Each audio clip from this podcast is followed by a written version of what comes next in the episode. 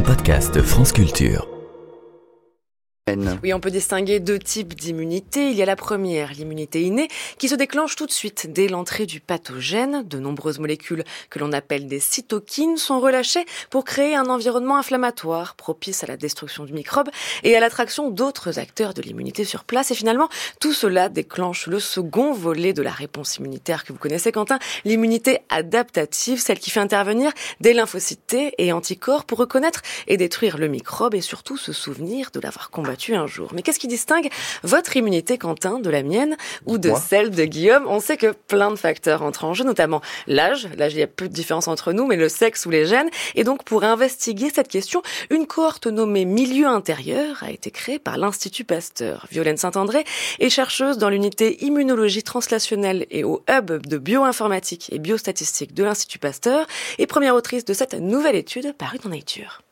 La cohorte a été mise en place euh, en 2011 et là, l'idée, c'était pas forcément d'avoir une très grande cohorte, mais d'avoir une cohorte pour lesquelles on a beaucoup de données euh, sur chaque individu. Donc là, on a une cohorte de 1000 individus, mais pour chacun, on a des données génétiques, épigénétiques.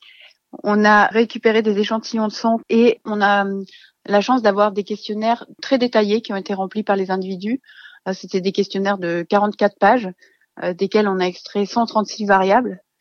On a les données socio-économiques des individus, des détails sur leur mode de vie, savoir s'ils vivent seuls ou avec leur famille, s'ils sont nés à la ville ou à la campagne, le nombre d'heures d'activité physique qu'ils font chaque semaine ou leur nombre d'heures de sommeil.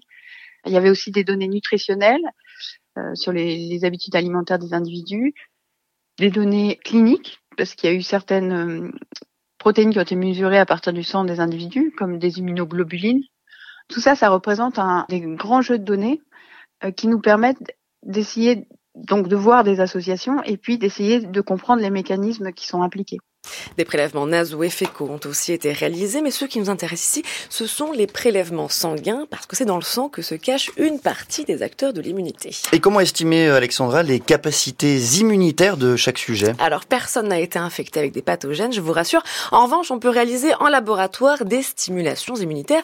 C'est ce qui a été fait dans cette nouvelle étude. Le sang de chaque individu a été mis en contact avec tout un tas de microbes, virus et bactéries pour déterminer comment leur immunité sanguine réagissait, à la fois immunité innée et adaptative et l'ensemble de ces paramètres biologiques a été comparé à la quantité de données récoltées pour chaque sujet afin d'y déceler des corrélations. Résultat, trois variables sortent du lot, une infection passée au cytomégalovirus, un indice de masse corporelle plus haut et aussi le statut tabagique même quand le sujet a arrêté le tabac il y a longtemps.